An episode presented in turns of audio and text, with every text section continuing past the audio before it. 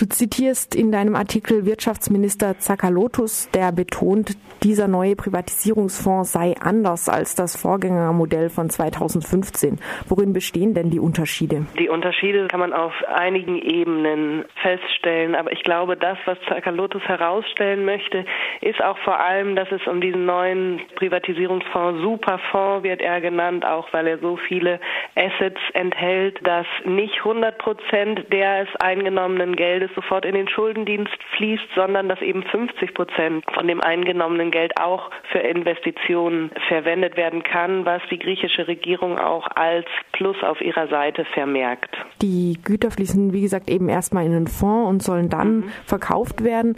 Welchen Spielraum gibt es da oder gibt es einen Spielraum, sie auch mal gar nicht zu privatisieren? Also ich glaube, das ist relativ unwahrscheinlich. Also ich glaube, bei vielen Gütern ist es so, dass es viel Widerstand in der Bevölkerung gibt, viel Kritik gegen Privatisierung von Regierungsseite wird dann oft gesagt, okay, aber wir transferieren das ja jetzt erstmal in den Fonds, ob das jetzt privatisiert wird oder nicht, das ist nochmal eine andere Sache. Aber ich glaube, es ist relativ klar, dass wenn Güter unter diesem Fonds gelistet werden, das auch relativ schnell und auch oft eben unter Wert, das ist das, das ist auch eines der großen Probleme, privatisiert wird. Ganz großen Privatisierungsvorhaben muss das Wirtschaftsministerium noch zustimmen. Ansonsten wacht ein Aufsichtsrat darüber. Insgesamt soll der Fonds aber eher unabhängig von der Regierung arbeiten. Stehen noch irgendwelche Möglichkeiten der demokratischen Kontrolle über das weite Vorgehen offen oder hat das Parlament mit seiner Zustimmung jede weitere Eingriffschance aus der Hand gegeben?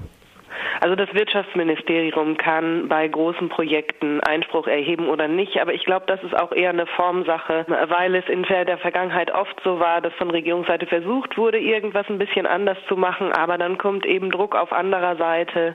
Zum Beispiel jetzt wieder bei der letzten Tranche wurde nicht das ganze Geld, was erhofft wurde, freigegeben, sondern nur ein Teil wieder auf Bestreben von Finanzminister Schäuble aus Deutschland. Also ich glaube, wenn die griechische Regierung da ein Veto äh, erhebt, dann werden sie eben an anderer Stelle vielleicht, aber auf jeden Fall eins auf den Deckel kriegen, dass sie sehr äh, genau überlegen lässt, okay, legen wir da jetzt ein Veto ein oder nicht.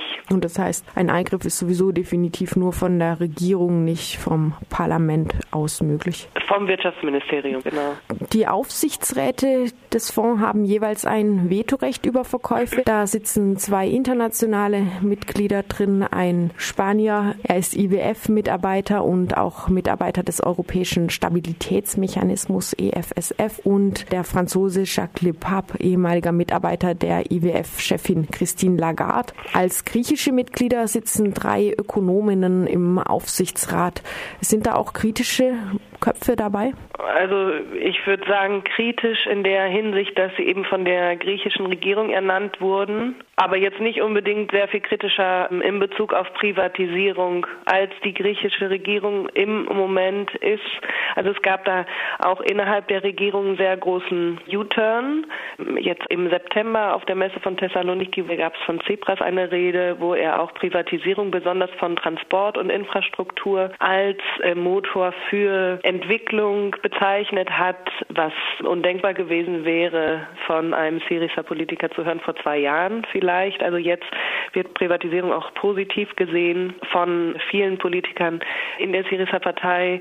Und ich glaube auch, wenn man sich den Aufsichtsrat anguckt, zwei sind von den Geberinstitutionen benannt und drei sind von der griechischen Regierung genannt. Also man darf sich, glaube ich, auch nicht von dem Mengenverhältnis täuschen lassen. Ich glaube, das ist auch so, dass eben okay, es sitzt jemand da, der von der sogenannten immer noch linksradikal, sagt Tsipras, immer noch der linksradikalen griechischen Regierung ernannt wurde. Aber ich glaube, was sie letztendlich ausrichten können, ist relativ wenig. Also ich glaube, man darf sich davon nicht täuschen lassen, dass einfach, oh, wir haben da auch Leute drin sitzen. Ich glaube, das, was sie da ausrichten können, ist relativ gering. Das Interessante ist auch, dass die Mitglieder des, dieses Aufsichtsrates, diese fünf Mitglieder, sind auch vor Strafverfolgung geschützt. Es gab einen Skandal um die ähm, Mitglieder des damaligen Aufsichtsrates, auch eine Klage von der Antikorruptionsbehörde des griechischen Verfassungsgerichts, die die ehemaligen Mitglieder verklagt hatte, die privatisierten Assets unter Wert verkauft zu haben. Aber die äh, Mitglieder dieses Vorstands waren immun in bestimmten Hinsicht, sie sind jetzt trotzdem verklagt aufgrund von anderen Vergehen, Klüngeleien und so weiter.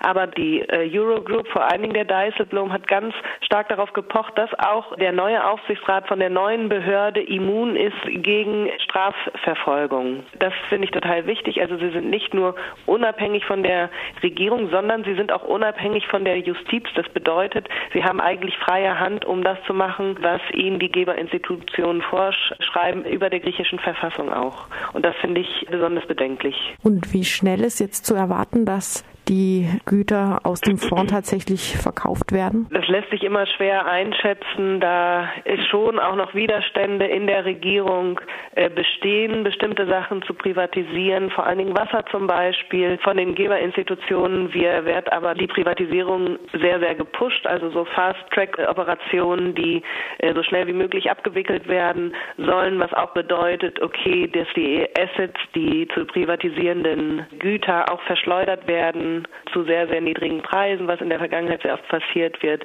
Aber es ist schwer einzuschätzen jetzt, okay, wie schnell wird dieses Asset privatisiert. Das kann man, glaube ich, nicht voraussagen, weil es unvorhersehbar ist, was noch passiert. In der Regierung gibt es auch Widerstände, hast du gesagt. Bei der Entscheidung über die Privatisierung jetzt im Allgemeinen mussten zwei grüne Abgeordnete, die für Syriza im Parlament saßen, wohl erst mühsam überzeugt werden. Sind das so die Linien oder wo, woher kommen die Widerstände? Lassen sich da klare ähm, Differenzen, klare Lager festmachen? Also die Syriza-Partei hat sich in den letzten Jahren, jetzt, das war jetzt auch beim Parteikongress in der letzten Woche wieder zu sehen, schon sehr äh, stromlinienförmig entwickelt. Also wenn Widerstand kommt, dann wird er sehr schnell weggebügelt. Das wurde jetzt auch auf dem Parteikongress klar. Da wurde abgestimmt über eine Sache. Tsipras war nicht zufrieden mit dem Ergebnis und hat die Abgeordneten aufgefordert, einfach nochmal abzustimmen. Und dann war das Abstimmungsergebnis dann nach seinem Gusto. Also ich glaube, so viel, sehr viel Widerstand in der Partei gibt es leider nicht mehr. Aber damals, also Ende September, als über den neuen Superprivatisierungsfonds abgestimmt wurde, gab es eben den Widerstand vom grünen Umweltminister und von noch einem anderen grünen Abgeordneten eben im, hauptsächlich in Bezug auf das Wasser, was auch total wichtig war, weil die Regierungsmehrheit im Parlament ist so klein, dass auch der Widerstand von zwei Abgeordneten sehr wichtig ist. Und da, von denen wurden eben erreicht, dass noch ein Zusatz in das neue Gesetz kommt, dass Sachen privatisiert werden dürfen, aber es muss immer im Einklang mit der Verfassung und auch schon auf bestehenden Gerichtsentscheidungen Rücksicht genommen werden, was dann von der Regierung als Erfolg verkauft wurde auch. Und gerade in Bezug auf das Wasser, Wasser als Grundrecht, ist es vielleicht jetzt schwerer, Wasser zu privatisieren.